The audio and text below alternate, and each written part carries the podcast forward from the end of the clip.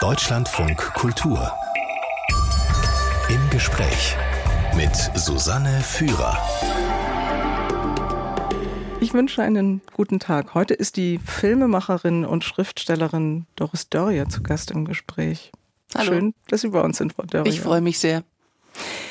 Wir verdanken Ihnen ja so viele Geschichten, ist mir nochmal klar geworden. Ich habe versucht, ein bisschen nachzuzählen. Das sind fast 40 Filme, fast 30 Bücher. Da erschrecke ich selber immer, wenn ich das höre. Ich glaube, der Film Männer, das kann man so sagen, hat sich in das kollektive Gedächtnis der Bundesrepublik Deutschland eingebrannt.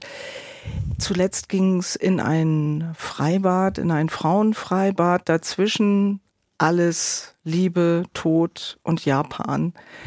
Es ist so eine immense Vielfalt und es sind so viele Geschichten. Habe ich so gedacht, ja, das eine, wo nehmen Sie das her oder beziehungsweise was treibt Sie an? Wollen Sie die Leute unterhalten oder was ist so die Triebfeder dahinter?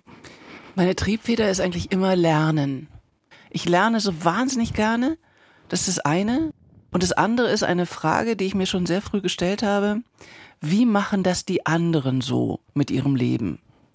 Wie macht man das so überhaupt mit diesem seltsamen Leben? Und das immer in anderen Phasen rauszufinden und auch sehr stark natürlich immer so über meine Altersgruppe herauszufinden, wie leben Frauen, und das ist natürlich oft meine Zielgruppe, auch in meinem Interesse, wie leben Frauen, wie machen die das so? Und wie machen die das mit den großen Themen? Und wie machen die das mit den kleinen Themen? Wie kommen die durch ihren Alltag? Wie kommen die in anderen Ländern durch ihren Alltag? Das ist, glaube ich, so meine, mein Grundantrieb. Doris Dörrie ist heute zu Gast, eine auch international sehr erfolgreiche Frau. Und das ist für eine Frau, die 1955 in der Bundesrepublik Deutschland geboren wurde, schon ungewöhnlich, Frau Dörrier.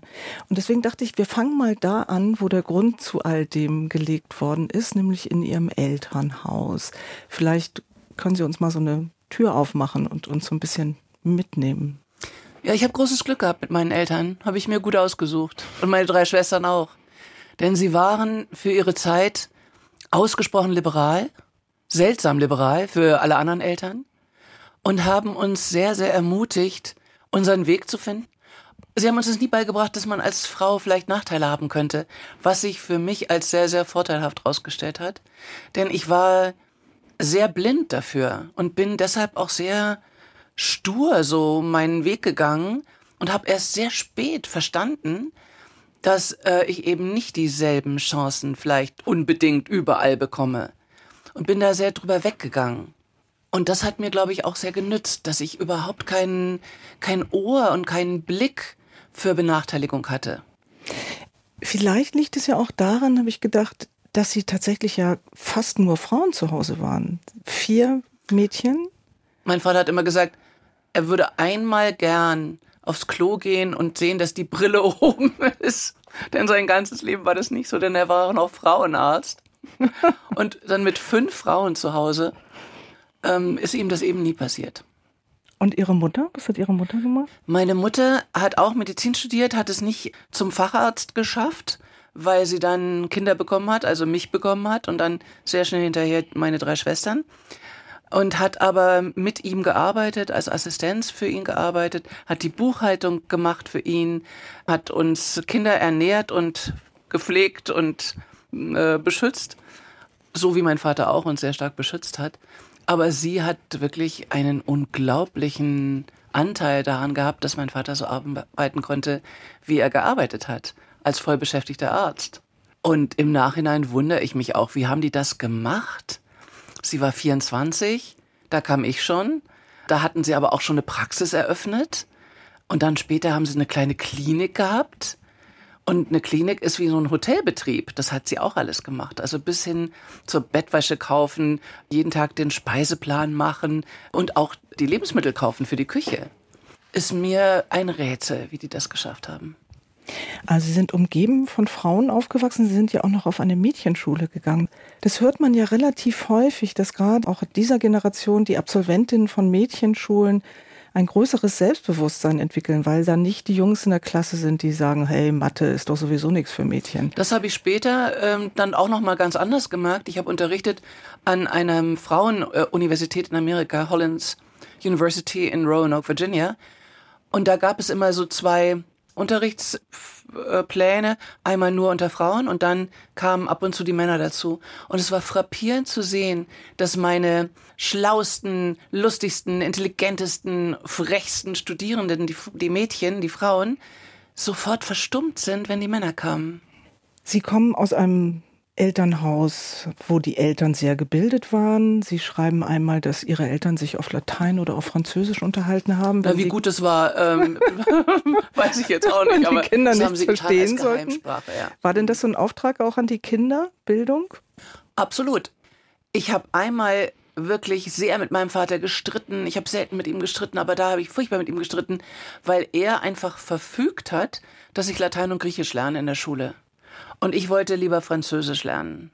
Und er hat aber dann sehr massiv gesagt, nee, nee, du lernst jetzt Griechisch und Latein, denn das nützt dir das ganze Leben und Französisch kannst du immer lernen, das kannst du auch nebenher lernen. Du musst jetzt Latein und Griechisch lernen. Bei meinen Schwestern war er dann nicht mehr so massiv, die mussten das nicht. Aber ich habe tatsächlich Latein und Griechisch gelernt und profitiere bis heute davon. Also so einen anderen, anderen Horizont zu bekommen, durch diese beiden Sprachen, die ja anders funktionieren als lebendige Sprachen, eben weil man sie nur in der Analyse lernt und nicht im aktiven Sprechen, das hat mir schon sehr viel gebracht. Und es wurde sehr viel Wert auf Lesen gelegt. Wir hatten keinen Fernseher, was ich natürlich entsetzlich fand. Ah, die Filmemacherin Doris ja. Dörri ist ohne Fernseher aufgewachsen. Oh, ohne Fernseher. Und es gab eine Tante, die hatte einen Fernseher und da sind wir aber nur ab und zu mal hingefahren. Und dann durften wir nachmittags bei ihr Fernsehen. Und da gab es am Sonntag immer die großartige, geniale Sendung Der blaue Bock. Und das war das Einzige, was ich je gesehen habe. Nee, wir also, haben Aufnahme. Das geht jetzt nicht. Eins. Das ist hier. Hier steht jetzt eine Dame in der Tür in einem Kittel, die offenkundig hier jetzt putzen will. Entschuldigung, Sie müssen die Tür bitte wieder zumachen. Könnten Sie bitte. Von außen. Zeigen Sie mal hier, was ist das? Den Boden wollen Sie jetzt reinigen. Nein, nein, nein. Nein, nein geht nicht. Dankeschön, aber es geht jetzt nicht. Okay, ähm, wir waren Latein, Griechisch. Und genau, und es wurde gelesen. Und wir konnten dann am Sonntag manchmal bei der Tante den blauen Bock sehen. Das war's. Was anderes gab's nicht. Und jeden Abend haben sich meine Eltern hingesetzt nach dem Abendessen, haben gelesen und wir haben auch gelesen. Und das war schon so mein Paradies, dieses Lesen. Und das habe ich auch in dem Moment begriffen, wo ich lesen konnte, dass mir dadurch die ganze Welt plötzlich offen stand. Dass ich diesen wirklich riesigen Bücherschrankregal meiner Eltern plötzlich zur Verfügung hatte und in all diese Bücher reingehen konnte. Und meine Eltern hatten auch die Devise, die Kinder dürfen alles lesen, was ihnen in die Finger fällt, denn wenn es für sie nicht geeignet ist, dann verstehen sie es sowieso nicht ähm, und dann lassen sie auch wieder die Finger davon. Also es gab nie so diese verbotenen Bücher oder das mhm. ist jetzt noch nicht das Richtige für dich. Nie. Sie lesen ja bis heute viel, ne? Ja. Also ich kriege auch Panik. Ohne Buch zu verreisen zum Beispiel oder irgendwo aus dem Haus zu gehen, selbst das wäre für mich undenkbar. Das ist immer so meine Rückversicherung, ein Buch zu haben.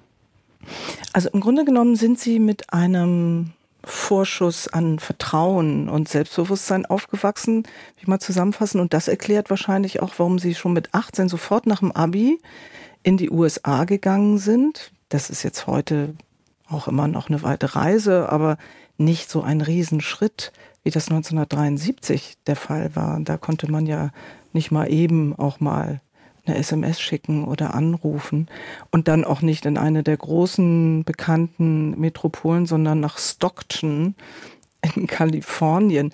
Was hat sie da hingezogen? Ja, wieder meine Eltern. Also ich, ich werde mir je älter ich werde, doch dieser ungeheuren Privilegien auch immer bewusster. Ich wusste eigentlich nur, dass ich irgendwie Geschichten erzählen wollte nach dem Abi. Viel mehr wusste ich nicht. Und dann habe ich in einem Freizeitheim in Hannover eine Improvisationstheatergruppe aus Kalifornien gesehen und war hingerissen, weil das so frei war und so durchgeknallt auch. Und dann habe ich meine Eltern dahin gezerrt und habe gesagt, ihr müsst euch das anschauen, denn das möchte ich machen, das möchte ich machen. Und meine Eltern haben sich das angeguckt, haben gesagt, okay, wenn du das wirklich willst, okay, dann schau mal. Die beiden Mediziner? Ja. Wow. Die hatten aber einen großen Sinn für Kultur im weitesten Sinne und hatten auch einen großen Spaß an angloamerikanischer Popkultur. Denn das hatte sie auch befreit. Also mein Vater hat immer erzählt, für ihn war der großartigste Moment nach dem Krieg, als in Würzburg, wo er war, als die Kapitulation geschah, die Amerikaner Lautsprecher auf der Brücke aufgebaut haben und Dreaming of a White Christmas gespielt haben, obwohl es April war und nicht Dezember. Aber diese Musik zu hören und die Coolness der GIs zu sehen, das war für ihn die wahre Befreiung. Also es gab da schon auch eine große Affinität. Äh, ja, ich durfte dann nach Kalifornien äh, abdüsen, ganz alleine. Konnte schlecht Englisch, eben wegen Griechisch und Latein. und äh, bin da doch in einen großen Culture Clash geraten erstmal. Also auch in einen Schock, weil es alles so anders war. Und meine Eltern haben hingenommen, dass sie dann auch eigentlich nichts mehr von mir gehört haben, obwohl ich doch relativ brav auf diese dünnen, hauchdünnen Luftpostbriefe immer meine paar Zeilen gekritzelt habe und nach Hause geschickt habe. Und dann sind Sie nach New York und haben dann wollten nicht mehr Schauspielerin werden, sondern Regisseurin. Ja, Wie kam denn dann dieser Wandel zustande? Das mit der Schauspielerin war ein großer Irrtum, denn ich habe dann gemerkt, wir mussten vom ersten Semester an mit auf der Bühne stehen und ein Provinztheater bespielen, was ein tolles Konzept war. Also mhm. erst so in der dritten Reihe, zweite Reihe, dann irgendwann auch in der Hauptrolle im Studium. Und ich habe gemerkt, ich bin viel zu schüchtern dazu. Ich stehe überhaupt nicht gern auf der Bühne. Ich will das überhaupt nicht. Mhm. Und äh, bin dann aber der Liebe wegen nach New York abgehauen, muss man sagen. Hab alles stehen und liegen lassen, mein Studium im Stich gelassen und bin nach New York. Ach, das Studium im Stich gelassen, gar ja. nicht. Also mhm. habe auch dann natürlich nicht mehr wechseln können, weil ich zwar gemerkt hatte, ich stehe nicht gerne auf der Bühne, aber ich hätte ja weiter Theaterwissenschaften studieren können, Drama. Aber nein, ich bin der Liebe hinterher nach New York, was dann für mich auch eine wirklich große, wichtige Schule war, mich da durchzuschlagen. Das war dann richtig hart. Und da war eben nichts mehr mit Privilegien und dann auch in einem, einer tollen Uni im Dormitory wohnen, sondern da hatte ich plötzlich kein Geld mehr, musste mir einen Job suchen, hatte natürlich keine Arbeitsgenehmigung, habe dann in doch sehr prekären Verhältnissen plötzlich gelebt und habe aber gemerkt, das packe ich, irgendwie packe ich das. Und das Was hat mir Sie sehr viel Stärke gegeben. Was haben Sie denn gejobbt? Ich habe alles Mögliche, natürlich wie eigentlich alle, erstmal als Kellnerin off the books, also mhm, schwarz. schwarz. Und dann habe ich mir alle deutschen Firmen gesucht im Telefonbuch und war dann natürlich bei der Lufthansa, bei der Deutschen Bank, bei all diesen sehr deutschen Unternehmungen und habe dann das Goethe-Institut gefunden und habe dann als Vorführerin beim Goethe-Institut gejobbt. Filmvorführerin. Schwarz? Nee, das ging dann wieder, denn das Goethe-Institut rechnet mhm. über Deutschland ab, das ging dann plötzlich. Und da war ich dann plötzlich auch legal und habe aber die alten deutschen Filme vorgeführt, was zum einen so meine erste Filmhochschule wurde und es war für mich so entscheidend, weil ich Kontakt mit den ImmigrantInnen hatte. Also die kamen, um also Deutschland alt, zu sehen. 30er Jahre oder wie ja. alt? Ah, ja. ja, 30er und Weimarer späte 30er, also noch im letzten Moment geflohen. Mhm. Das waren Faschismusflüchtlinge, hatten ihre entsetzlichen Familiengeschichten und wollten Deutschland sehen in den Filmen. Und es war ihnen auch egal, dass es zum größten Teil natürlich Filme waren, die im Studio entstanden sind. Es war die deutsche Sprache, es war Deutschland. Und da habe ich nochmal ein ganz anderes Bewusstsein für mich auch bekommen von deutscher Geschichte. Denn vorher waren das Schulbücher gewesen. Und natürlich die Geschichten auch meiner Eltern. Aber da war es dann sehr, sehr intensiv und sehr schmerzhaft auch. Als Doris Dörrie sich an der Filmhochschule in München bewirbt, das ist Mitte der 1970er Jahre, da trägt sie Hotpants zu den sonnengebräunten Beinen und wird angenommen. Frau Dörrie, warum Hotpants? Was sollte das für eine Aussage sein? Naja, ich habe das schon auch sehr klar benutzt. Die Tatsache, dass ich eine junge Frau war und auch immer die Einzige, wirklich immer und immer wieder die Einzige im Gespräch mit Produzenten, Redakteuren. Aber so weit waren Sie ja noch nicht da, als Sie so sich weit war, aber also im Rückblick, also habe ich ja. das auch immer wieder sehr stark benutzt. Und ich habe es auch an der Aufnahmeprüfung der Filmhochschule benutzt, ähm, vielleicht nicht so bewusst, aber dann doch ziemlich clever, dass ich mich so angezogen habe. Also ich hatte die kürzesten Hotpants der Stadt an, bin sehr groß, habe deshalb auch sehr lange Beine, die waren auch noch irgendwie braun gebrannt und bin da so reingegangen und habe auch wahnsinnig geblufft. Also ich habe da schon auch immer diese Rolle gespielt. Ich komme aus New York zurück. Ich weiß, wie es geht. Ich bin Cool. cool. Ich bin super cool. Und ihr seid alte Säcke. Das habe ich schon ausgespielt. Was sie auch waren. Aus meiner Sicht waren die natürlich uralt. Die waren alle über 40 auf jeden Fall und, und vielleicht auch über 50. Und nur Männer natürlich in dieser Kommission. Na, ich habe es überlegt, sollte das jetzt sexy wirken? Das kann ja auch nach hinten losgehen. Oder sollte das frech wirken? frech, aber natürlich mit einem sexuellen Unterton. Naja, klar, wenn man sich so anzieht, so ganz unabsichtlich ist es eben auch in der Beziehung nicht.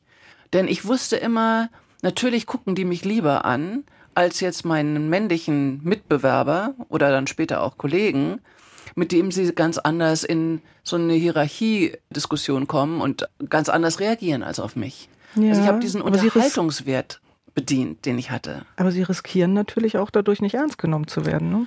Naja, das habe ich als meine Tarnkappe immer gehabt und auch, auch benutzt. Dass ich wusste, okay, mich nimmt eh keiner ernst und deshalb bin ich frei. Waren Sie denn im Regiestudium die einzige Frau? Oder zumindest in einer Minderheit, nehme ich an, oder? Wir waren am Anfang drei. Von? In einer Klasse von 15, glaube ich. Und dann wurden wir sehr schnell nur noch zwei und dann am Ende war ich die Einzige, die Filme gemacht hat. Sie haben ja gleich nach dem Studium eine ganze Reihe von Filmen gemacht, vor dem ersten großen Erfolg, zu dem kommen wir gleich noch.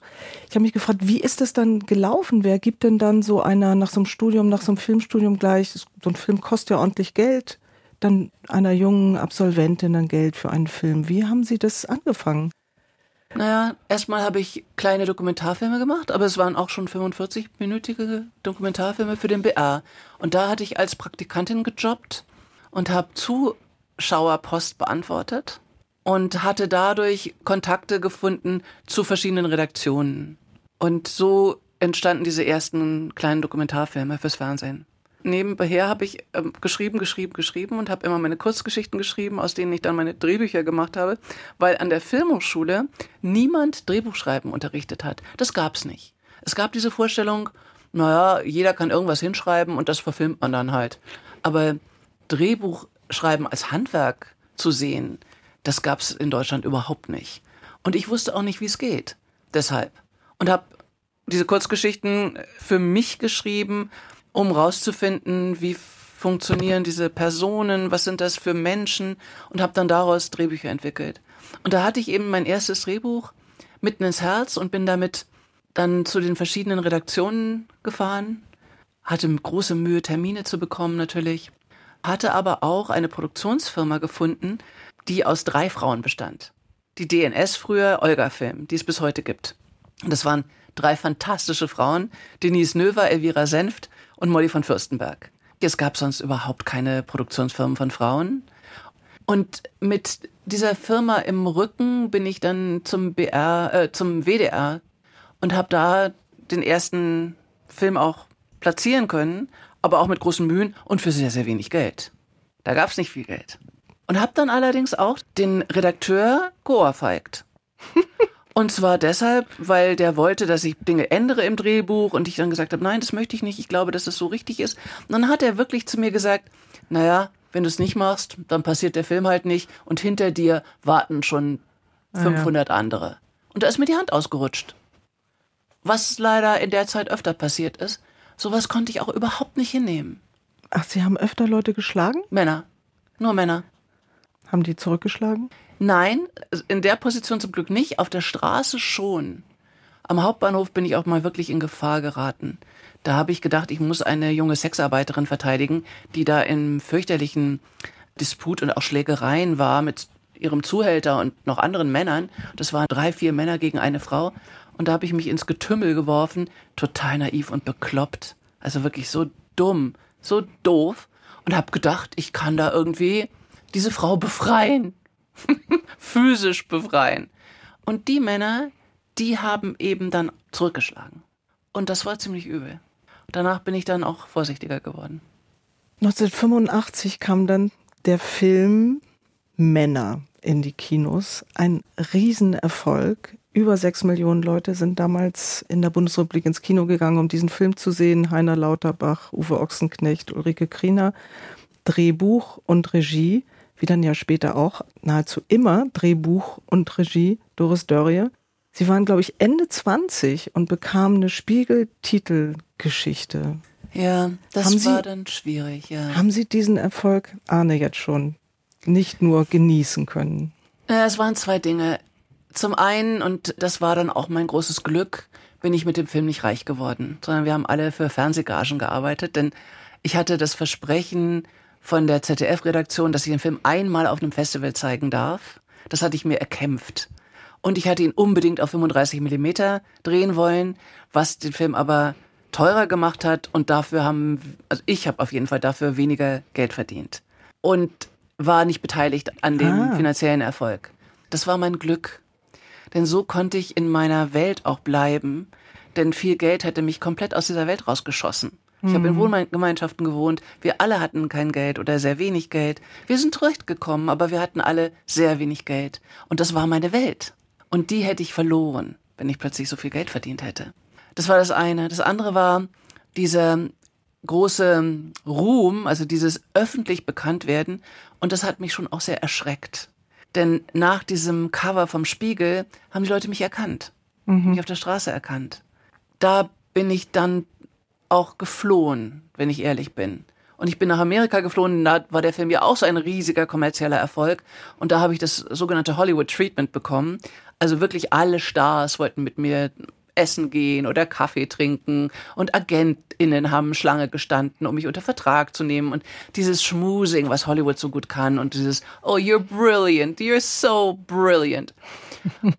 Zum Glück hatte ich ja mein amerikanisches Training, bin nicht so ganz drauf reingefallen und konnte das auch so ein bisschen auf Distanz auch genießen. Denn eins zeichnet die AmerikanerInnen wirklich aus, dass sie sich so wahnsinnig mitfreuen können an Erfolg. Was wir Deutschen nicht gut können. Nee. Aber sie können sich mitfreuen und sie sagen auch immer, oh, enjoy it, enjoy it. Und das war auch toll. Und ich habe dann aber einen Film angenommen, habe da auch das Drehbuch wieder geschrieben, aber das war so eine ah, ja seltsame Idee, die natürlich Ich auch sehr kommerziell war. Ich und er von Bernd Eichinger initiiert. Ja, um das nochmal so kurz nur zu beschreiben, das ist die Geschichte von einem Mann, dessen weiß gar nicht, was man jetzt hier im Deutschlandfunk sagen darf, dessen Schwanz, sage ich mal ganz profan, anfängt mit ihm zu reden. Und der sich ständig entscheiden muss zwischen Libido und seinem Kopf, also zwischen Geist und Sex. Und das hielt Bernd Eichinger für eine geniale Idee, denn es ging um Männer und es ging um Sex und ja. Und Sie waren doch jetzt die Spezialistin Und für ich war die Männer. Spezialistin und man konnte mich auch gut vermarkten, ja klar. Und tatsächlich ist Hollywood sofort drauf angesprungen. Und das Projekt hat mir nicht behagt, aber es gab eine tolle Begleiterscheinung, sag ich mal. Ich durfte wieder in Amerika sein. Und ich konnte meine beste Freundin sehen. Und wir konnten in New York wieder zusammen in der Küche rumsitzen und nächtelang durchquatschen, was ich mir vorher gar nicht hätte leisten können.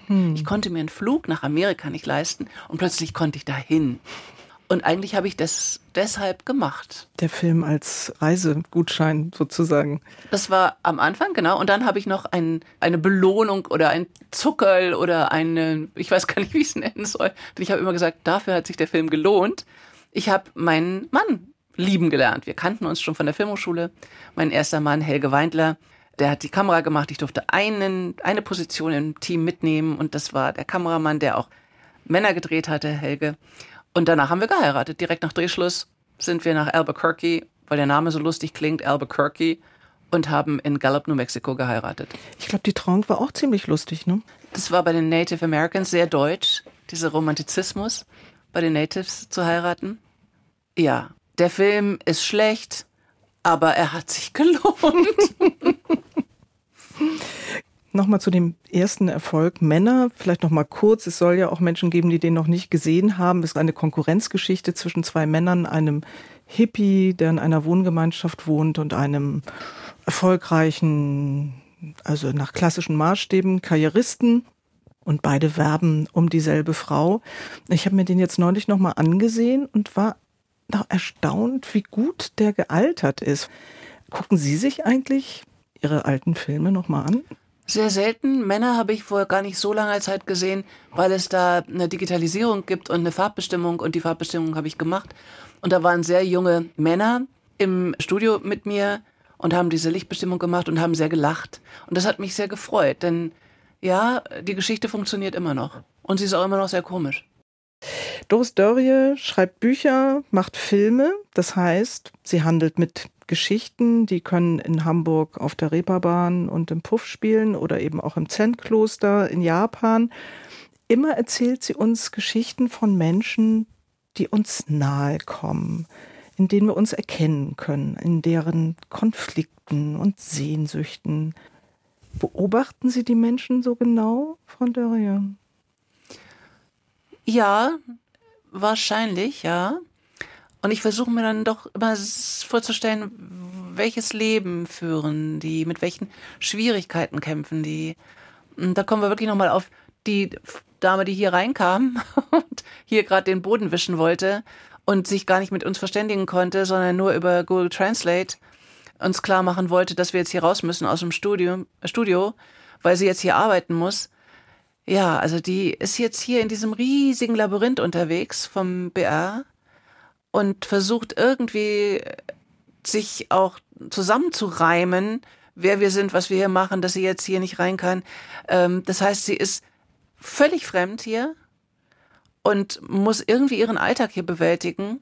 Da kann ich dann sehr schnell mir auch viel vorstellen und wenn ich das schreiben würde, würde ich versuchen, mit ihr zu sprechen, ihr Umfeld kennenzulernen, zu recherchieren, und zu schauen, okay, woran erinnert sie sich denn, wenn sie sich an den Boden unter ihren Füßen als Kind erinnert?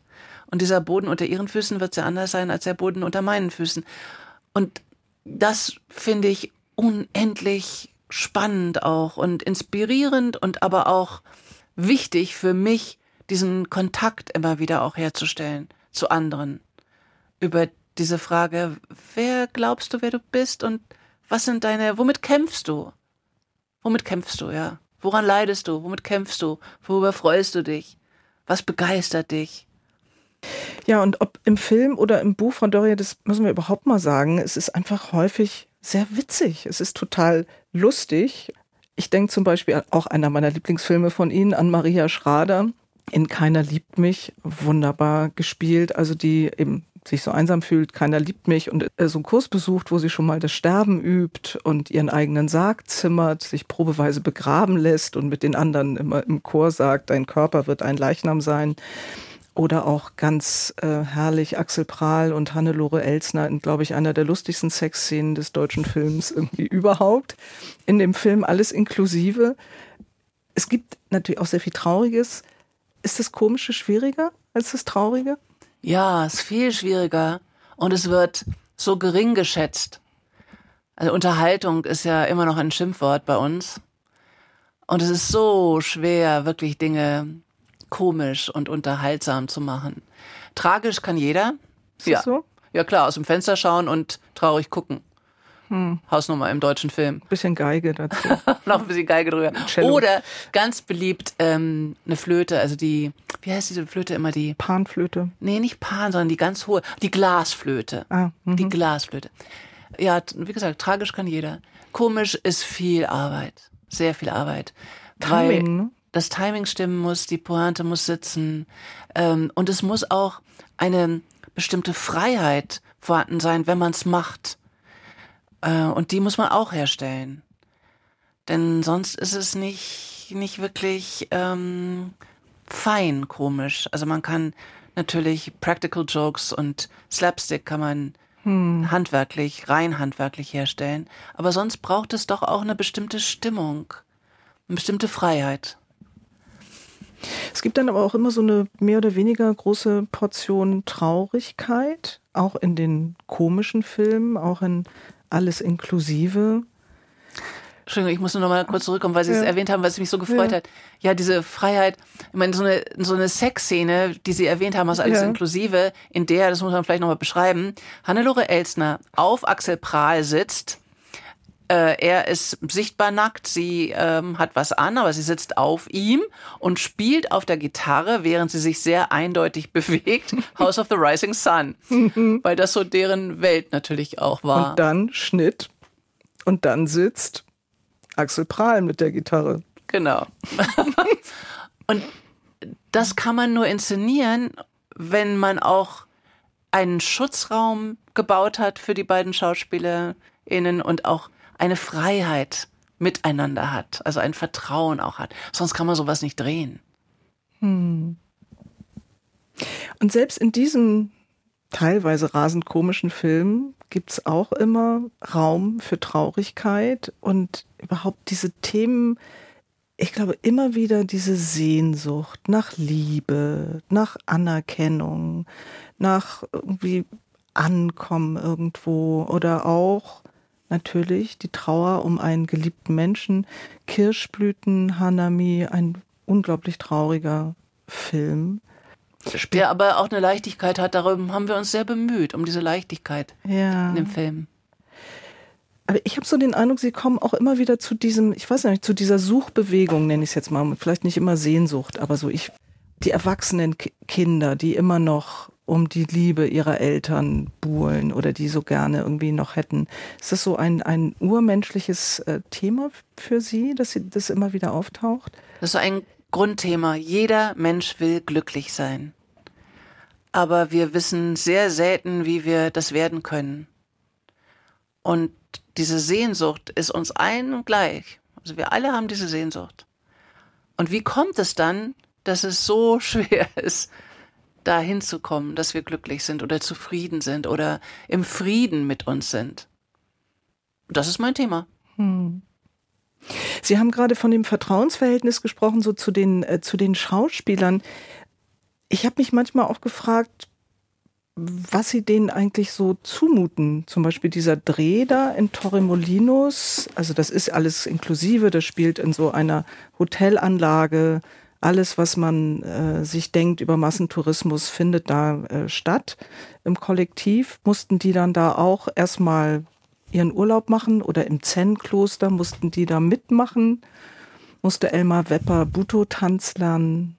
Erstmal muss ich es machen. Aha. Also ich war unendlich oft in diesen All-Ink-Hotels mit meinen Studierenden, denn ich ähm, wollte immer, dass sie ganz nah ähm, an gesellschaftlicher Realität auch schreiben und die mussten da den Wassersport mitmachen, genauso wie die Animationsspiele und äh, mussten sich mit den Menschen dort unterhalten. Und das waren unendlich viele Reisen, die wir gemacht haben, immer in diese Hotels, weil ich ihnen zeigen wollte, wie Mm, wie vielschichtig und kompliziert die verschiedenen Leben sind, die man da antrifft. Und ähm, dass man raus muss aus seinem Elfenbeinturm und mit den Leuten die Wassergymnastik machen muss, um zu begreifen, wie einzigartig die Existenz von jedem Einzelnen ist, wie kompliziert sie ist, wie vielschichtig sie ist und äh, wie wenig Hybris wir uns leisten dürfen als diejenigen, die über sie schreiben oder erzählen wollen. Das war das Programm. Mhm. Also war ich ganz viel in diesen All-In-Hotels. Ich war aber natürlich auch im Zen-Klöstern sehr lange und sehr viel, bevor wir das gedreht haben. Ich habe Buto Tanz in einem Kurs gelernt von Tadashi Endo, der später dann auch die Choreografie gemacht hat und mitgespielt hat. Das mache ich alles vorher. Und dann müssen die SchauspielerInnen es auch machen, ja. Also Elmar war dann auch bei Tadashi Endo zum Buto-Kurs und äh, im Zen-Kloster äh, mussten wir alle das Programm mitmachen, also 2.30 Uhr wecken. Äh, 2.30 Uhr. Dann meditieren, dann putzen, äh, Sutren singen äh, und so weiter und so weiter. Ist auch mal ein Dreh furchtbar schief gegangen? Oder gab es mal eine Riesenpanne? Äh, ja, wettertechnisch immer wieder. Also zum Beispiel Freibad haben wir im kältesten Sommer Bayerns drehen müssen. Mhm. Und da war ich natürlich nicht im Bikini, sondern hatte Klamotten an. Und die armen Schauspielerinnen waren Tag aus, Tag ein im Badeanzug oder Bikini. Solche Pannen haben wir immer. Also es ist immer das falsche Wetter. Oder die Kirschblüte, die nicht aufblühen wollte. Und solche Dinge, ja. Das äh, ist bei jedem Film so. Aber sonst, so zwischen mir und den SchauspielerInnen gab es eigentlich nie irgendwelche Katastrophen. Im Gegenteil, das war immer doch mein großes Glück auch, auf das ich auch immer wieder hoffe. Denn es ist so, so toll, zusammenzuarbeiten und Dinge erfinden zu können und auch diese, diesen Sandkasten äh, aufbauen zu können, in den wir uns dann zusammensetzen und miteinander auch spielen. Es geht sehr stark ums Spielen. Im Spiel. Doris Dörrie schreibt Kurzgeschichten, schreibt Romane, schreibt Kinderbücher auch, sie macht Filme und sie inszeniert auch Opern. Hat sie zumindest mal eine Zeit lang, Anfang der 2000er Jahre, für so ein paar Jahre. Warum haben Sie es gemacht? Warum haben Sie wieder aufgehört, Frau Dörrie? Ich habe es gemacht, weil es ein fremdes Land war, völlig fremd. Und ich habe es dann nur gemacht, weil mich ein Mann angerufen hat, den ich nicht kannte, Daniel Barenbäum. Shame on me. Ich wusste nicht, wer das ist und was der so macht beruflich. Shame on you. ja, aber das wollte er. Er wollte genau das. Also ich habe immer gesagt, nein, nein, nein. Er wollte, dass ich Kussi von Tutte inszeniere. Ich habe gesagt, Herr Barenbäum, ich habe keine Ahnung. Ja, das ist genau das, was ich möchte. Ich möchte diesen anderen Blick. Ich möchte auch diesen filmischen Blick. Das war ihm wichtig. Er kannte Männer und andere Filme von mir und er wollte diesen Blick haben. Und das war eine großartige Lernzeit für mich, weil ich so viel von ihm gelernt habe. Und er mich auch sehr ermuntert hat. Er hat gesagt, es ist egal, dass äh, du keine Partitur lesen kannst. Es ist völlig egal. Du musst hören. Du musst nur hören. Und jeder Mensch kann hören. Also hör genau hin. Hör genau hin. Und immer wieder dieses Hör genau hin. Was passiert da in der Musik? Und äh, da habe ich Blut geleckt und dann hat er mich auch weiterempfohlen und dann habe ich mit den größten Dirigenten zusammenarbeiten dürfen, also mit Subin Mehta und mit Kent Nagano und mit Ivor Bolton und mit Simone Young und das ging mal sehr gut und dann weniger gut und es waren auch natürlich riesige Debakel dabei, wie hier in München. Und letzten Endes habe ich diese Maschine der Opernbetriebe nicht mehr so wirklich gut verkraftet. Und zwar äh, haben diese Maschinen so viel an Verletzungen angesammelt über so lange Zeit und so viel Hass und Boshaftigkeit und Konkurrenz und ja, Dinge, die ich ja immer gar nicht weiß, wenn ich in so eine Maschine reinkomme. Mhm. Und ich habe das als so ein äh, zutiefst negatives Klima empfunden, dass ich da dann auch nicht länger arbeiten wollte. Wir haben eine unabhängige Produktion gemacht in Göttingen. Dafür haben wir auch Preise bekommen. Admeto von Händel mit Tadashi Endo als Geist, der den Geist getanzt hat. Ähm, und das war so ein unabhängiges Theater, unabhängige Oper. Die gibt's nur so selten, solche Produktionen, weil halt Oper auch immer viel Geld kostet. Es gab ja teilweise wirklich sehr böse Kritiken. Na klar, das ist immer so, wenn jemand sich in ein Gebiet vorwagt, auf dem er eigentlich nichts verloren hat. Das war jetzt aber nicht der Grund, dass Sie aufgehört haben. Nö, das war es nicht, denn das waren ja auch, wenn es so entsetzliche Debakel waren, wie hier in München bei der Premiere, wo ich mit Bananen beworfen worden bin, waren das ja riesige Publikumserfolge. Bananen? Ja, ja. Interessant. Hatten die Damen in ihren Louis Vuitton-Handtaschen äh, und äh, haben mich damit beworfen. Und Besser es war so ein faule Eier. Buhgewitter. Das war auch alles sehr interessant, sage ich mal. Und grundsätzlich trifft sie Kritik? Na klar, natürlich. Na, da könnte ja sein, dass Sie sagen, das mache ich jetzt hier seit 50 nein, nein, Jahren, nein. Konnten, mir alle, konnten mich alle mal. Nee. Man wird auch immer empfindlicher und immer dünnhäutiger. Die Nerven, die Nerven, die Nerven. Ich habe dann eine Methode gefunden, um aus schlechten Kritiken etwas sehr Schönes zu machen. Ich habe wirklich dann mal so ganzen Stapel von richtig, richtig miesen Kritiken in eine Obstschale verwandelt. Ich habe Pappmaché daraus gemacht, habe eine Obstschale gemacht und habe sie golden angemalt. Ich habe sie bis heute. Sie ist wunderschön und besteht nur aus schlechten Kritiken. Aus positiven Kritiken schon mal was gemacht? Na, so sind wir, glaube ich, alle gestrickt. Die positiven vergisst man sofort, die Ach. eine negative vergisst man nie. So ist es tatsächlich. Ja, so ist es leider. Trotz Zen. Trotz Zen. hm. Haben Sie denn auch schon mal durch so eine Kritik Ihre Meinung geändert über ein Buch oder einen Film? Sie dachten mir, ich dachte eigentlich, wäre ganz toll, aber ist ja wohl nicht. Oder ich dachte eigentlich, ist gar nicht so toll, aber wow. Nein, was mich immer verletzt hat, war dieses sehr Persönliche, was auch bei Frauen mehr ist als bei mehr passiert als bei Männern. Also die, das, die Aufgabe von Kritik ist eigentlich immer dasselbe.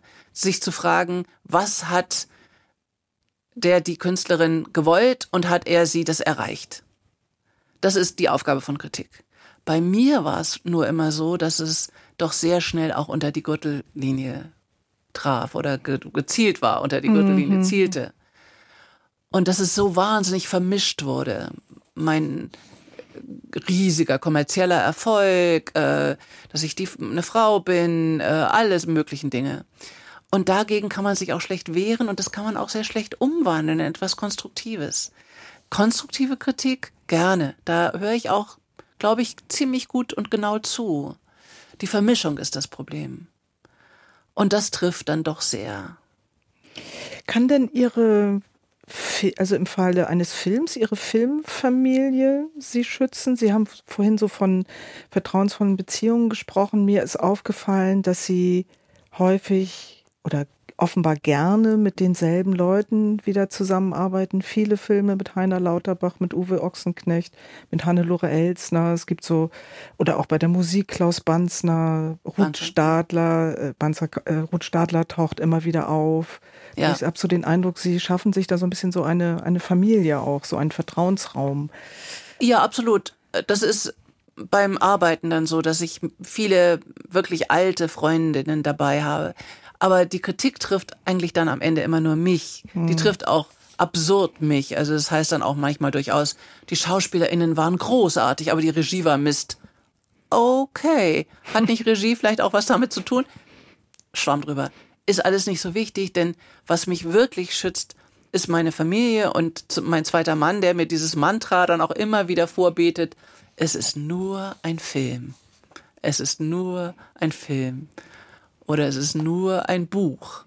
Das hilft mir sehr, immer wieder mich auch so zurechtzurücken und zu sehen, naja, Moment mal, es ist jetzt echt nicht Weltuntergang oder weltbewegend. Es ist nur ein Film. Tja, es ist nur Radio. Aber es ist macht, nur Radio, ja. aber macht gerade sehr viel Spaß.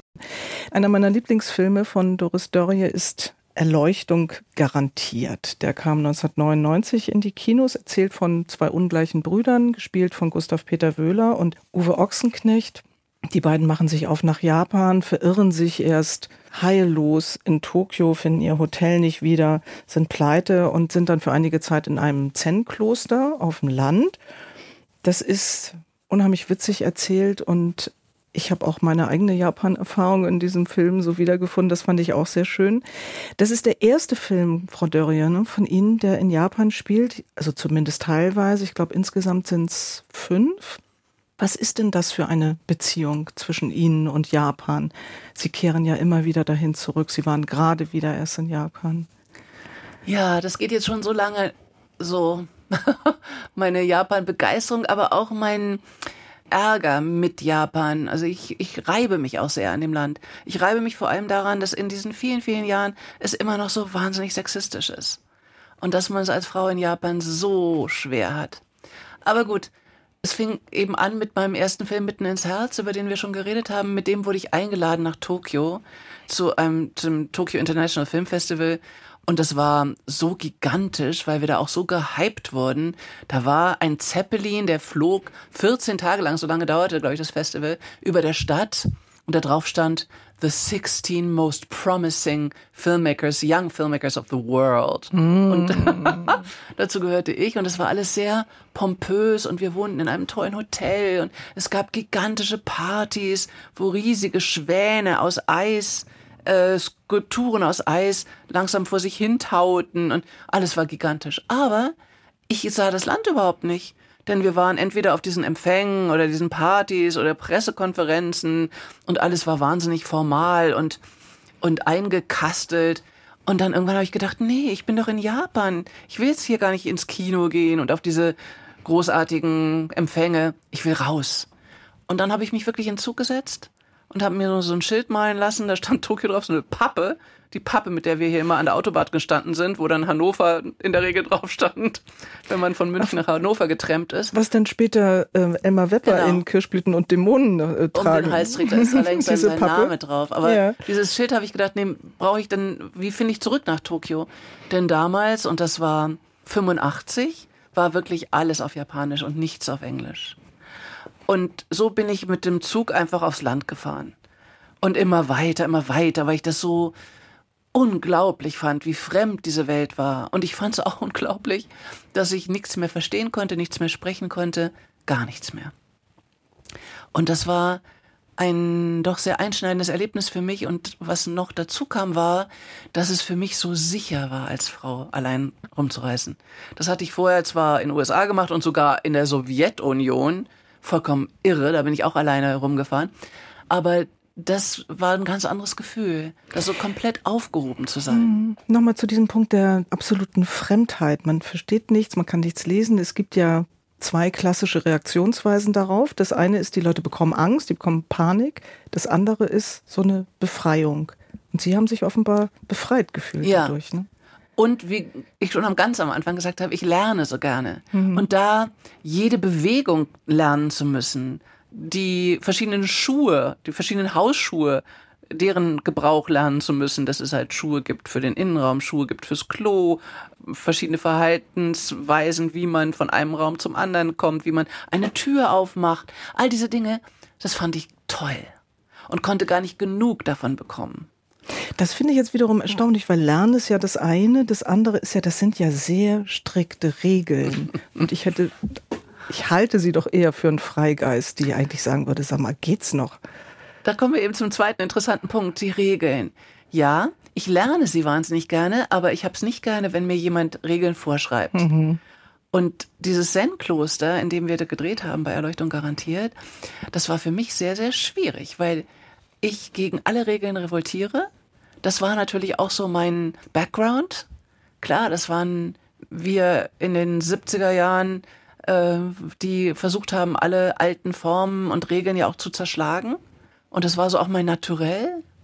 Das zu akzeptieren ist für mich schwer und gleichzeitig hat es eine große Faszination, weil ich an diesen Regeln merke, wie schwer ich mich damit tue und was in mir so schrecklich meutert, das rauszufinden.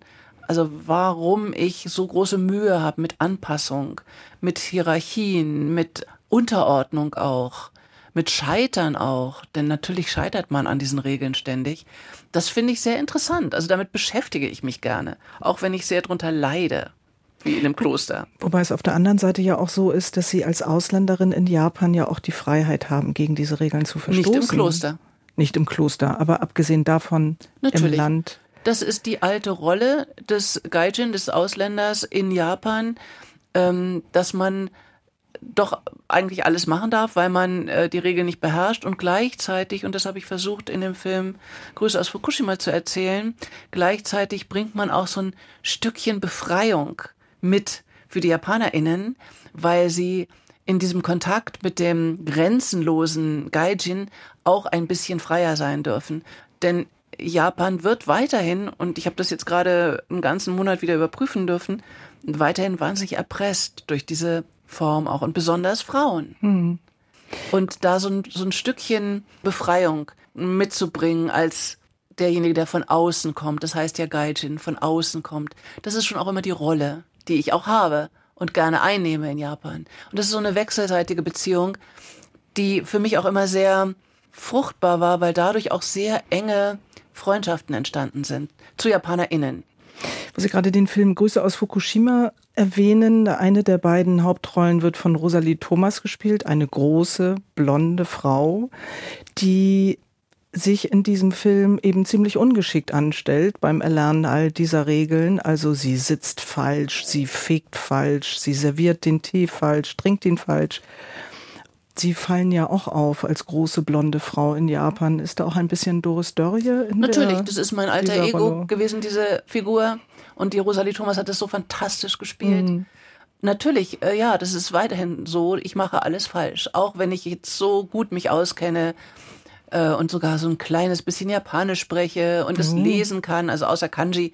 Ich kann halt nur Hiragana und Katakana lesen, aber dennoch mache ich alles falsch. Aber die Faszination für das Fremde, das ist etwas, was Sie, glaube ich, Ihr ganzes Leben gehabt haben. Ne? Also auch wegen des Lernenwollens, dann ist das Fremde nicht mehr fremd, aber was fremd ist, zieht sie an, habe ich den Eindruck. Sehr, ja, weil ich zum einen durch das Fremde die Entfremdung in mir selbst auch immer wieder aufheben kann und zum anderen interessiert mich aber auch diese Erfahrung des Fremdseins, Selbstfremdseins und Ausgesondertseins oder anders Fremdseins, also des Außenseitertums, das interessiert mich eben auch. Also sind diese beiden Seiten der Medaille.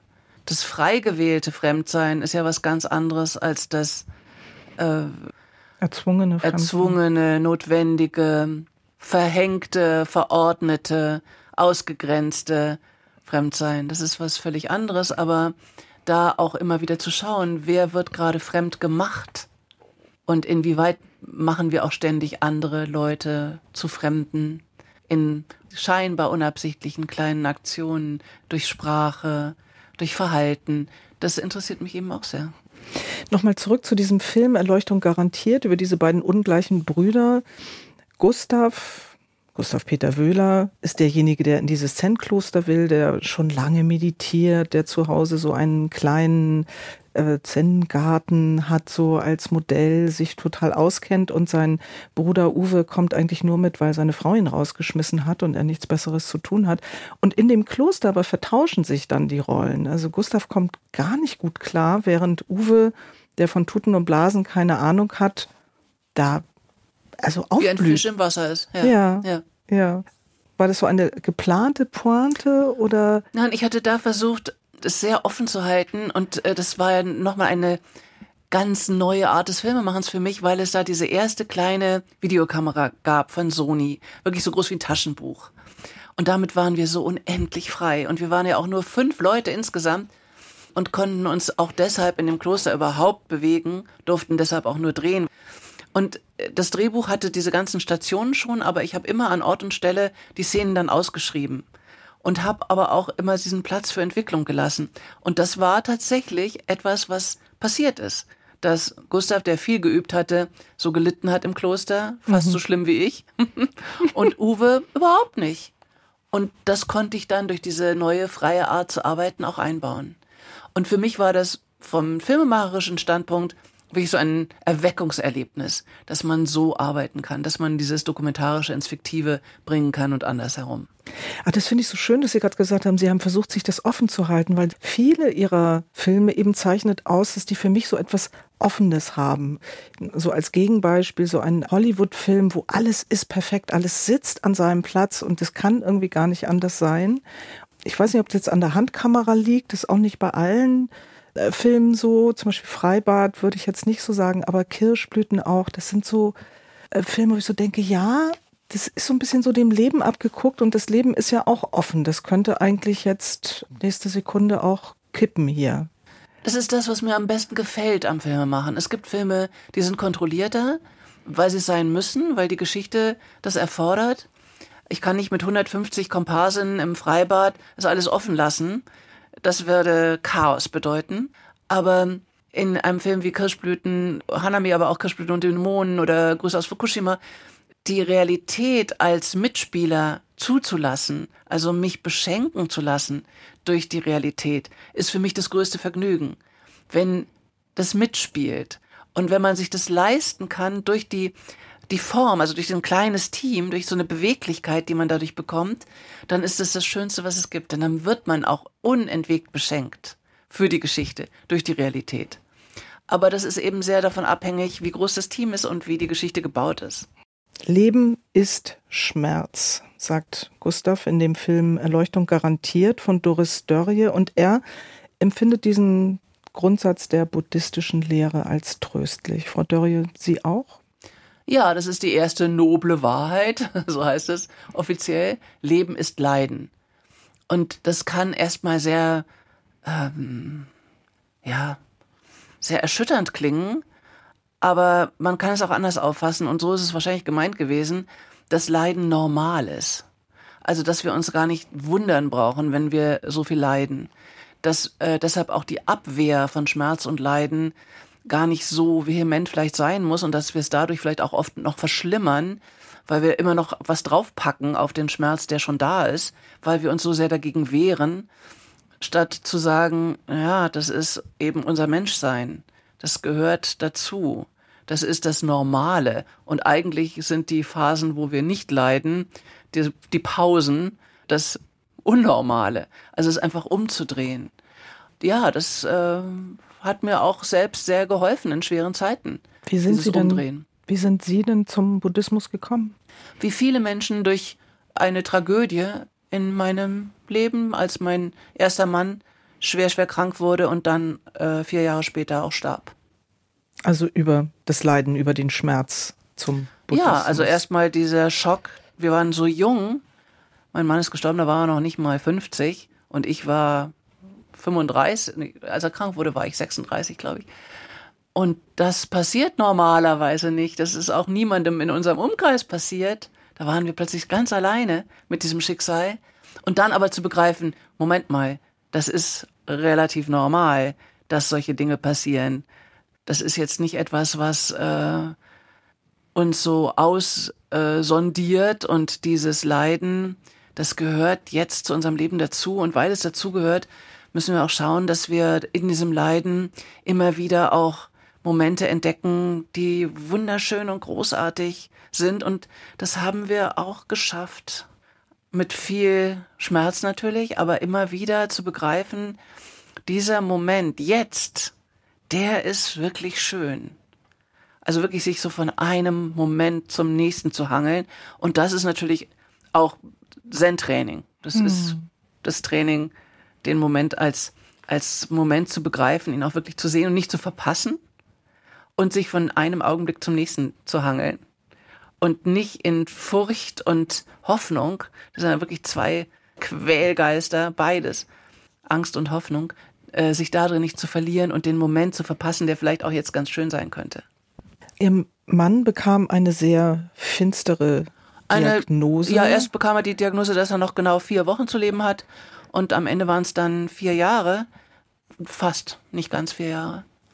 Und Sie waren Mitte 30, Sie hatten eine kleine Tochter und Sie hatten furchtbare Angst und Sie haben dann Trost gesucht im Buddhismus das war kein Trost, sondern das war wie so eine äh, Anleitung, Lebensanleitung. Ähm, shut up and breathe. Das waren die beiden Instructions, die beiden Anweisungen, die ich bekommen hatte von einem Lama, von einem tibetischen Lama. Halt die Klappe und atme? Genau. Mehr nicht. Also mich aufs Kissen zu setzen, ein- und auszuatmen und sonst nichts. Das ist sehr schwer, weil man natürlich ständig von seinen Gedanken getrieben wird. Aber wirklich mich auf das zu konzentrieren, was jetzt in diesem Moment passiert.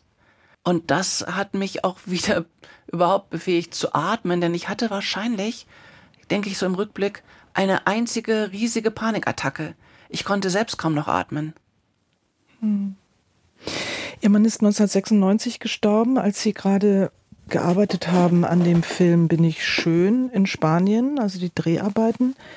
Und ich weiß nicht, ich lese das immer so während der Dreharbeiten und der Film ist dann ja aber gedreht worden. Das heißt, nee. Ach, das ist eine schreckliche Geschichte gewesen. Mein Mann ist nach dem ersten Drehtag ins Koma gefallen und er wollte aber unbedingt, unbedingt am Drehort stehen. Und der Drehort war bizarrerweise auch noch derselbe Drehort wie Spiel mir das Lied vom Tod mhm. in Spanien, in Andalusien. Und dann bin ich zu ihm ins Krankenhaus gezogen. Er lag im Koma und ich habe mich geweigert, weiterzudrehen. Dadurch hatten wir aber einen Versicherungsschaden von über sieben Millionen Mark damals, weil ich nicht gedreht habe, weil ich den Film nicht gemacht habe. Und ich habe mich da auch natürlich privat ähm, sehr in Gefahr gebracht, finanziell, aber auch die Firma, die wir hatten. Und es war eine schreckliche Situation, aber ich konnte nicht. Ich musste bei meinem sterbenden Mann sein. Später ist deshalb dieser Passus geändert worden in den Filmversicherungen, dass man, wenn der Lebensgefährte, die Lebensgefährtin im Sterben liegt, dass man dann abbrechen kann. Das durfte man nicht. Die Versicherung hat mich nicht gelassen. Da kamen ständig Versicherungsleute zu mir und wollten mich an den Drehort zurückzwingen. Und ich habe gesagt, nein, ich weigere mich. Mein Mann starb und wir waren in dieser schrecklichen Situation, dass wir dann eben über sieben Millionen Mark Schulden hatten. Und da kam Bernd Eichinger, mit dem ich mich ja vorher so gekracht hatte bei Ich und Er, mhm. und hat gesagt, du, das Drehbuch ist wahnsinnig gut. Ich kauf diesen Film mit all den Schulden und du musst ihn nur im nächsten Jahr dann auch drehen. Und der hat unsere Firma dadurch gerettet, uns finanziell auch gerettet. Ach, okay. Aber was für mich natürlich schon auch sehr bitter war, ich musste den Film dann drehen, von A bis Z nochmal neu drehen. Ja, und habe in der Mittagspause mir immer die Zeit genommen, um zu heulen. Alle anderen haben gegessen. Ich bin so ein Stückchen weggegangen, habe dann eine Stunde lang geheult und dann habe ich wieder weitergedreht. Hm. Es gibt immer wieder so kleine Verweise. Grüße aus Fukushima sagt Satomi. Ist das richtig? Ja, Satomi. Hm? Vermissen ist wie mit Geistern zu leben. Ja. Naja, all diese Filme sind natürlich Verweise darauf, weil mich dann so sehr beschäftigt hat, wie machen andere Menschen das mit diesem Leid und Schmerz und mit Verlust und Trauer. Wie machen die das denn? Denn wir müssen es ja alle erleben. Wir müssen alle damit umgehen. Wie kommen wir da durch? Wie gehen wir weiter? Was tröstet uns? Wie, wie geht das? Und alle Filme haben dann doch auch viel damit wiederum zu tun. Also immer wieder diese Verweise auf Verlust und Schmerz und Tod. Ja. Und sie sagt ja auch diesen Satz, this is it, this is your only life. Das ist es, das ist dein einziges Leben. Ja, this is it. Und die ist ja auch sehr hart. Ja. Und die sagt dann auch, wake up. Als Rosalie sagt, ich vermisse ihn aber so. Und ich habe so Schmerzen, also mir tut es so mhm. weh. Dann sagt sie, wake up. This is it. Was auch Japan ist. Es ist schon auch eine große Härte. Ja. ja. Was bedeutet Ihnen Buddhismus heute, Frau Dörrier? Es ist so zu meinem täglichen Training geworden, schon seit vielen, vielen Jahren. Ich kann jetzt nicht sagen, dass ich so brav immer auf meinem Kissen sitze, aber es ist schon für mich auch Alltag. Also das auch anzuwenden beim Abwaschen, Haare kämmen, Zähne putzen, gehen, an roten Ampeln, ähm, das ist mir schon ziemlich in Fleisch und Blut übergegangen. Nicht gleichzeitig noch eine SMS zu schreiben und Musik zu hören, sondern genau. this is it. This is it. Und auch aus dem Fenster zu schauen, zum Beispiel beim Zugfahren. Wirklich auch meine, meine Umgebung wahrzunehmen. Und Sie sagen das sehr richtig. Diese Weigerung, uns mit unserem Leben jetzt zu beschäftigen und immer auszuweichen, digital auf etwas anderes, das weiß ich nicht, ob wir das nicht irgendwann auch furchtbar bereuen werden, weil wir uns nicht erinnern können, wo wir eigentlich waren. Das merkt man ja sehr schnell. Also ich daddel natürlich auch dauernd. Ähm, wo war ich jetzt die letzte halbe Stunde? War ich eine halbe Stunde wirklich auf Insta? Ja. Eine halbe Stunde war ich weg. Und was habe ich jetzt bekommen? Kann ich mich erinnern? Ich kann mich überhaupt nicht erinnern. Ich war auf 5000 Seiten, habe 5000 äh, kleine Inputs bekommen, aber wo war ich wirklich?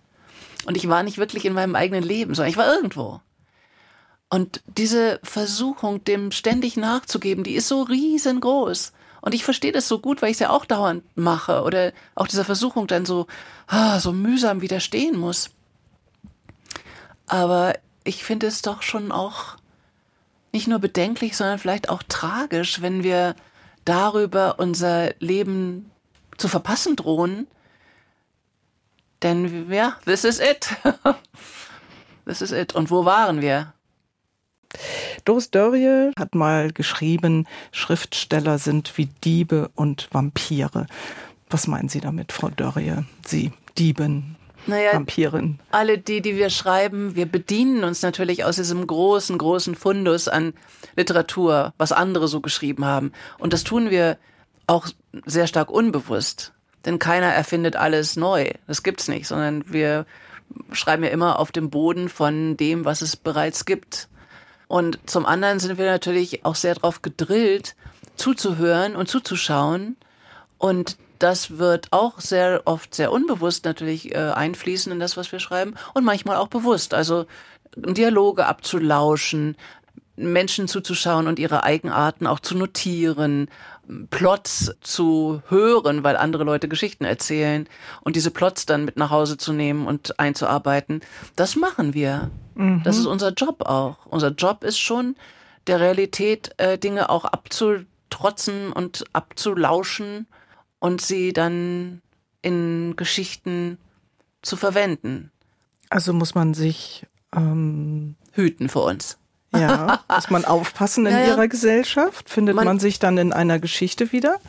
Die Vampiretten unter uns, also die Schriftstellerinnen, sind damit sehr, sehr viel vorsichtiger als die Vampire. Also es gibt natürlich schon auch schreckliche Beispiele von Schriftstellern, die ihre eigene Frau oder Liebhaberin äh, so verletzend beschrieben haben, dass die dann entweder sich äh, getrennt haben danach oder auch wirklich große psychische Probleme bekommen haben. Diese Beispiele gibt es immer wieder, immer wieder. Mir fallen sehr wenige Beispiele von Frauen ein, die das so gemacht haben. Also diese Moral auch zu haben als Schriftstellerin, zu sagen, okay, das geht zu weit, das verletzt den anderen, wenn ich das schreibe und veröffentliche. Wie kann ich damit umgehen? Das ist wichtig, wirklich sehr wichtig und ich halte das für absolut fundamental, wie bei Dokumentarfilmern aber auch. DokumentarfilmerInnen müssen genauso schauen, was geht zu weit und was darf ich und was darf ich nicht. Das ist oft sehr schwierig. Sie haben vorhin erzählt, Frau Dörrie, dass Sie für Ihre Filme vorher immer so kleine Kurzgeschichten geschrieben haben, bevor Sie dann das Drehbuch geschrieben haben. Aber das waren ja keine Geschichten, um veröffentlicht zu werden, oder? Nein, also ich hatte nur den Ehrgeiz, sie als komplette Kurzgeschichten zu schreiben. Also die waren ähm, in sich geschlossen und auch komplett ausformuliert und redigiert von mir. Also es war wichtig für mich, da so eine wirkliche Form zu haben. Und das war dann auch der Grund, warum die veröffentlicht wurden vom Diogenes Verlag, Daniel Kehl, mein großes Glück, dass der mich gefunden hat und gefragt hat, ob er die haben könnte, die Geschichte. 1987, ist auch schon ja. drei Tage her. Ja. Und er hat sie veröffentlicht und hat dann danach. Wie, hat er sie gefunden? Ge also ermuntert, weil ich das in diesem Spiegel-Interview erzählt hatte, wo ich ah. auf dem Cover war. Da wurde ich gefragt, wie schreiben Sie? Und da hatte ich das erzählt. Und, und, Sie hatten die aber noch gar keinem Verlag angeboten? Nein, das war nicht gedacht für einen Verlag. Mhm. Das war für mich als Arbeitsweise gedacht. Und er hat es so aufmerksam gelesen, dass er gedacht hat, ah, vielleicht, vielleicht kann man die veröffentlichen. Und dann kam er wirklich angereist und ähm, ich habe sie ihm gegeben und danach hat er mich sehr, sehr ermuntert und das ist wirklich so mein großes Glück gewesen, äh, Prosa zu schreiben und das nicht nur für Filme zu schreiben. Und nur deshalb habe ich dann angefangen, Prosa zu schreiben, nicht als, mhm. als Hilfsmittel für ein Drehbuch oder für weitere Verfilmung, sondern als Prosa. Obwohl manchmal gibt es so Überschneidungen. Dann gibt es, ja. das weiß ich dann manchmal gar nicht, das Buch zum Film oder den Film zum Buch, bin ich ja. schön, ist zum Beispiel. Da gibt es dann ähm, beides. Seit wann sagen Sie denn von sich, ich bin Schriftstellerin? Das ist noch nicht so lange her, glaube ich, denn das war schon immer für mich, äh, mm, es hat sich immer wie eine Nummer zu groß angefühlt und auch wie etwas, was man nicht so sagen darf. also aus feministischer Perspektive schon auch interessant, dass ich so lange gebraucht habe, um da auch so ein Selbstbewusstsein zu haben.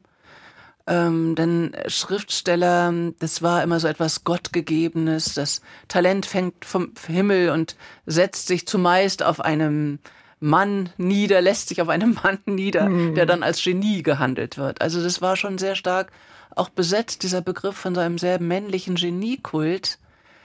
Und äh, der hat doch auch sehr lange in der Rezeption äh, Widerhall gefunden.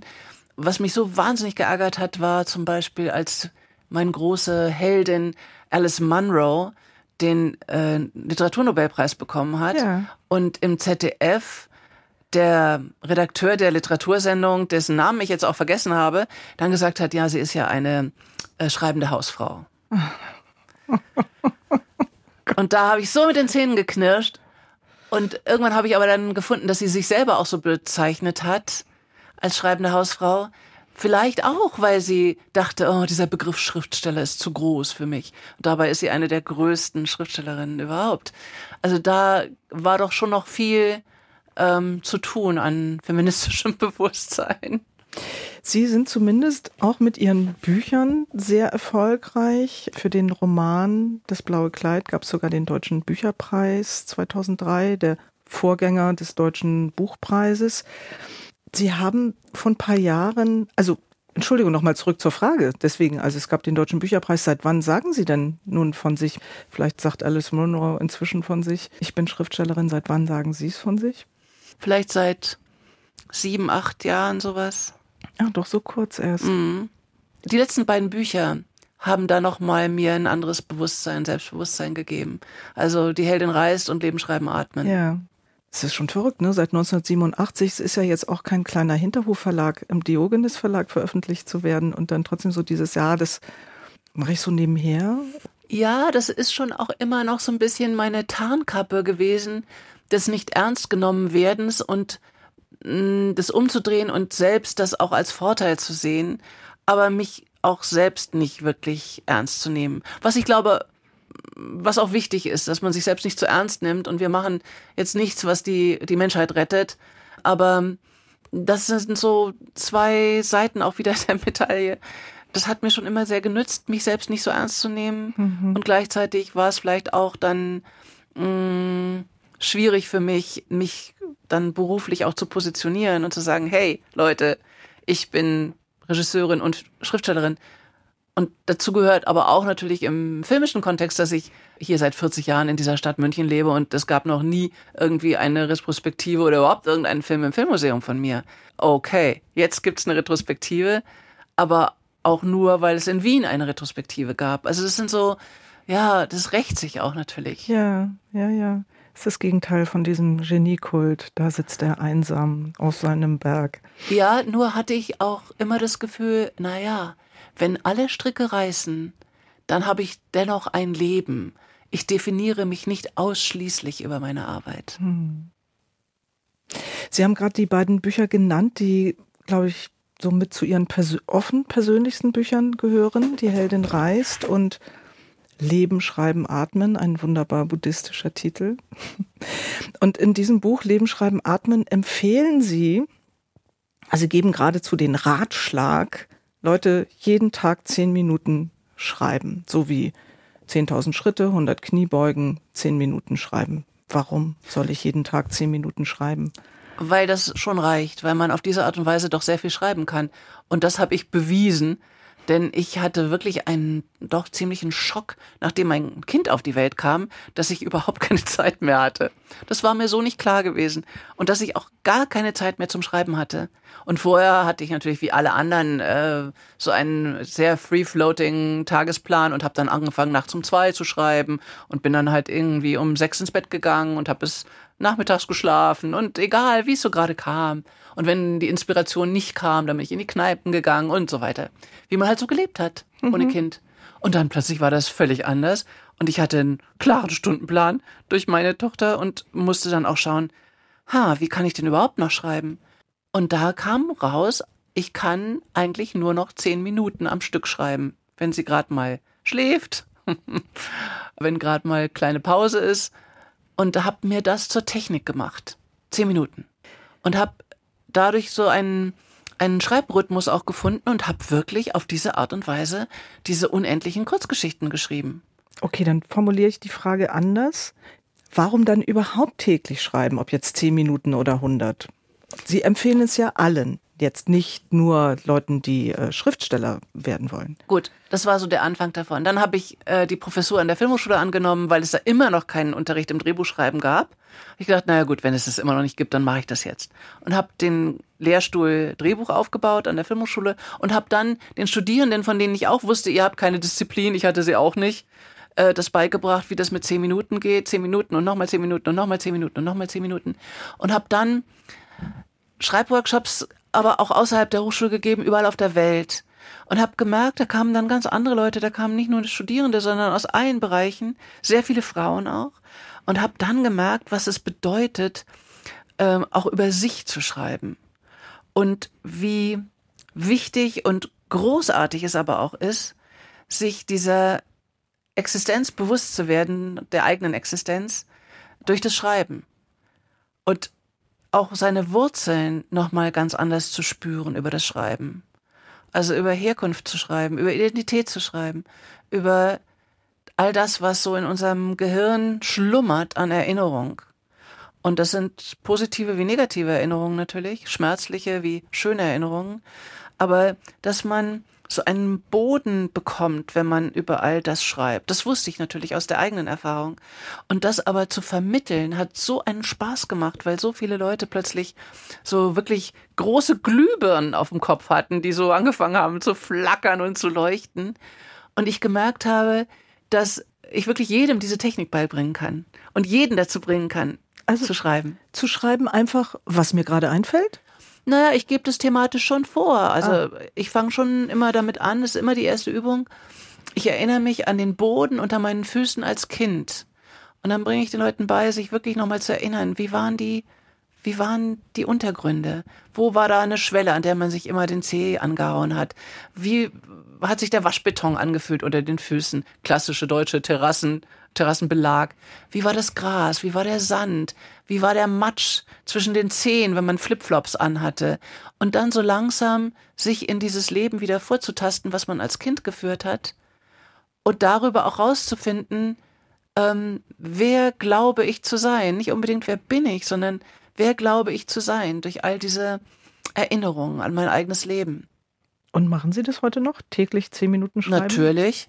Ich mache es natürlich, weil ich äh, als Profi das auch als mein Handwerk begreife. Und wenn ich es nicht jeden Tag mache, dann werde ich auch schlampig oder verlerne es oder ich muss es schon beibehalten. Also, das habe ich auch mal irgendwann geprägt, diesen Ausdruck vom Schreibmuskel. Wenn ich den nicht bewege, dann roste ich ein. Das wollen wir natürlich auf keinen Fall. Wenn man schreibt, schreibt man immer über sich selbst. Das ist ein Satz von Doris Dörrie, heute zu Gast im Deutschlandfunk Kultur. Wie offen schreiben Sie denn über sich selbst? Sie haben das vorhin schon mal gesagt mit den Dieben und Vampiren. Nicht? Man schöpft aus einem großen Fundus. Wie offen schreiben Sie über sich selbst? Die letzten beiden Bücher waren dezidiert autobiografisch gemeint und bei Leben, Schreiben, Atmen hatte ich einfach das Gefühl, naja, wenn ich behaupte, dass ich jedem Schreiben beibringen will und es aus der eigenen Erfahrung mache, dann muss ich vielleicht auch Farbe bekennen, wie das so geht und auch wirklich über mich berichten. Und bei Die Heldin reist, was durch die Pandemie entstanden das ist, ist weil, ein anderes Buch, der Titel sollten wir noch mal kurz sagen, Die ja, Heldin reist, ja, genau. Beim letzten Buch das ist durch die Pandemie entstanden, weil ich gemerkt habe, oh la la, also 2019 habe ich noch drei Reisen gemacht und das war's dann. Eine nach äh, San Francisco, eine nach Marokko, nach Marrakesch und eine nach Tokio. Und diese drei Reisen habe ich beschrieben. Und die sind sehr autobiografisch natürlich, aber das Mittelstück, die Reise nach Tokio, ist dann auch wieder die Geschichte einer anderen, die Geschichte einer Japanerin, die genauso alt ist wie ich und da gibt es diese verrückte Überkreuzung, dass sie nach Hannover gegangen ist als mhm. Musikstudentin, als ich nach Amerika gegangen bin. Und wir haben uns nicht kennengelernt, aber ich habe in dem Studentenwohnheim, wo sie unterm, also nicht unterm Dach, aber weit oben in einem kleinen Zimmerchen saß, sehr verängstigt und verschüchtert, habe ich unten getanzt, denn da gab es die besten Partys der Stadt. Und wir haben uns dann erst lange, lange später, 2013, in Kyoto kennengelernt. Aber was für ein Bild für beide Leben. Sie verschüchtert in dem Zimmer und sie tanzen, weil im Grunde genommen ging es so weiter. Genau. Also bei Ihnen, wenn ich das mal so sagen darf, also man denkt zumindest von außen, wow, was für ein in allen Zügen gelebtes Leben. Und diese Freundin hat ja eigentlich ihr Leben immer im Wartezustand verbracht. Ja. Und hat auch dann so schreckliche Erfahrungen machen müssen in Deutschland und eben auch rassistische Erfahrungen der schlimmsten Art. Und das war mir wichtig zu erzählen, weil in der Pandemie meine japanischen Freundinnen hier in München auch so rassistische Übergriffe erleben mussten. Und das hat mich wahnsinnig beschäftigt. Und das wollte ich gerne beschreiben. Was genau ist da passiert? Und wie hat sich das auch völlig unterschieden von meinen Erfahrungen als junge Frau in den USA, wo ich auch im Kulturschock war, wie Tatsu, die Japanerin in Hannover, aber es gab einen entscheidenden Unterschied. Ich war weiß und sah aus wie alle anderen auch in Kalifornien, vor allem an der Uni, die war fast komplett weiß. Und sie war es eben nicht in Hannover. Sie war als Asiatin erkenntlich und sie war die andere. Mhm. Und das ist eine komplett andere Erfahrung. Wir haben ja vorhin kurz über das Buch Das blaue Kleid gesprochen. Das ist ja eine, eine Trauergeschichte, ein Roman, und im Grunde genommen sehr verklausuliert. In diesen beiden jüngsten Büchern, Die Heldin reist und Leben, Schreiben, Atmen, da schreiben sie ja ganz offen, wie es tatsächlich war, als ihr Mann erkrankt ist und wie sie getrauert haben. Sie schreiben auch andere Sachen, wo sie gesagt haben, das haben sie vor sich selbst jahrzehntelang geheim gehalten, dass sie auch, heute würde man sagen, lange in einer toxischen Beziehung gelebt haben, dass der Mann sie hat umbringen wollen. Ja, Gewalterfahrung, ja. In einer Beziehung. Ja. Das wollte ich nicht gerne zugeben, denn das hat ja so gar nicht zu mir gepasst als emanzipierte, freie Frau, junge Frau. Überhaupt nicht. Das war mir selber sehr peinlich, dass ich das auch so lange mitgemacht habe. Und deswegen auch so lange vor sich selbst verschwiegen. Genau. Ja. Und das ist durch das Schreiben, was Sie ja empfehlen, was man täglich tun sollte, im Grunde dadurch ans Licht gekommen, würden Sie das sagen? Nein, das habe ich ja jetzt nicht vergessen. Das war ja immer präsent auch. Aber Mhm. es öffentlich zuzugeben, ist noch mal das eine und das andere aber auch, es wirklich noch mal im Detail anzuschauen und auch zugeben zu müssen, was ich für ein Schisser war, privat. Und auch Feigling. Ich war auch ein Feigling. Das äh, ist schon, wie Sie sagen, durch das Schreiben gekommen. Und das Zweite war aber, was ich gedacht habe, naja, ich habe so lange alles so verklausuliert beschrieben, vielleicht ist es doch auch hilfreich, wenn ich das öffentlich zugebe. Hilfreich für diejenigen, die sich vielleicht auch nicht trauen, das vor sich selbst oder auch anderen, vor anderen zuzugeben. Und ich glaube schon, dass die tolle Veränderung der letzten Jahre ist, dass wir anders über diese Dinge reden können. Dass wir darüber sprechen, miteinander sprechen, öffentlich darüber sprechen, dass es überhaupt auch eine Sprache gibt, um darüber zu sprechen. Sie haben vorhin erzählt, dass Sie in diesen All-Inclusive-Urlaub mit Ihren Studierenden äh, gefahren sind. Weil wir jetzt ja gerade auch über das autobiografische Schreiben sprechen oder vielleicht auch Filme machen, wie weit äh, Erfahrung da eine Rolle spielen. Ich weiß, dass Sie für diesen Film Die Friseuse, wunderbarer Film, Hauptrolle eine sehr übergewichtige Friseurin aus Berlin-Marzahn, gespielt von Gabriela Maria Schmeide. Haben Sie selbst einen Fatsuit getragen auf der Straße, also so einen Anzug, der Sie sehr dick gemacht hat? Ich glaube, Sie haben auch für den Film Paradies mal drei Monate im Bordell oder im Puff gewohnt.